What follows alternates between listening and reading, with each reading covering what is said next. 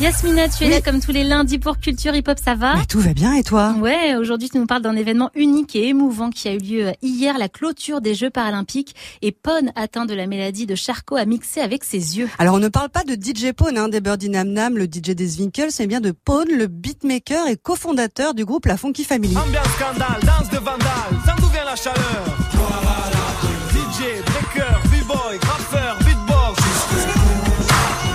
Au début des années 2000 un beatmaker producteur important et prolifique. Il a non seulement produit les trois albums de la FF, mais aussi des titres de Diams, Laura Luciano, Roth et ce classique. Entrée dans la banque sans faire toc, toc, toc Et depuis 2015, Pone est atteint de la maladie de Charcot. Il est paralysé de tous ses membres et communique uniquement avec ses yeux.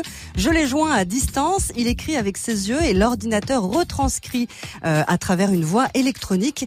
Et Pone nous explique ce qu'est sa maladie. En gros, c'est une maladie qui coupe les transmissions entre le cerveau et les muscles. Ça arrive à n'importe quel âge et sans prévenir. Mais c'est très rare. Heureusement, il y a un tel manque de formation autour de cette maladie que c'est aujourd'hui un de mes objectifs principaux. Hier, pour fêter la clôture des Jeux paralympiques et la passation entre Tokyo et Paris, nous avons pu le voir et l'entendre, une opportunité qui ne se refuse pas. Je trouve ça génial les Jeux paralympiques. J'adore les gens qui se dépassent. Quant à la proposition, on peut pas refuser les Jeux olympiques. On a voulu lier l'utile à l'agréable en faisant ça. On m'a demandé de reprendre des morceaux de l'album Kate and Me, mais en plus dansant. J'ai fait un mix plus patate et j'espère que ça vous a plu.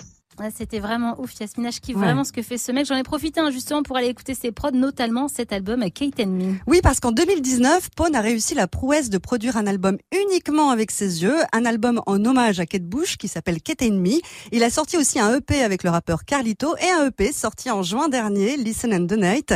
Tout ça est possible grâce à une technologie poussée. C'est une barrette infrarouge placée sous l'écran de l'ordinateur qui suit mes pupilles. Je pense que nous sommes au début de cette technologie. Il y a énormément de choses à améliorer. Pour ma façon de travailler, elle a forcément beaucoup changé. C'est beaucoup plus lent. Mais ça me permet de davantage penser à la musique.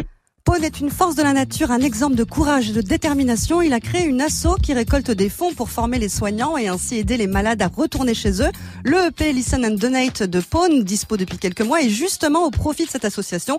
Grâce à cette technologie, il est sur l'écriture de plusieurs livres et Pone trouve aussi le temps d'écouter du rap. J'écoute beaucoup de rap. Je m'intéresse à tout ce qui sort. En France, au risque de me répéter, je pense qu'il y a PNL et les autres, sans vouloir manquer de respect à quiconque. Alors comme tu nous écoutes, Pone, c'est pour toi.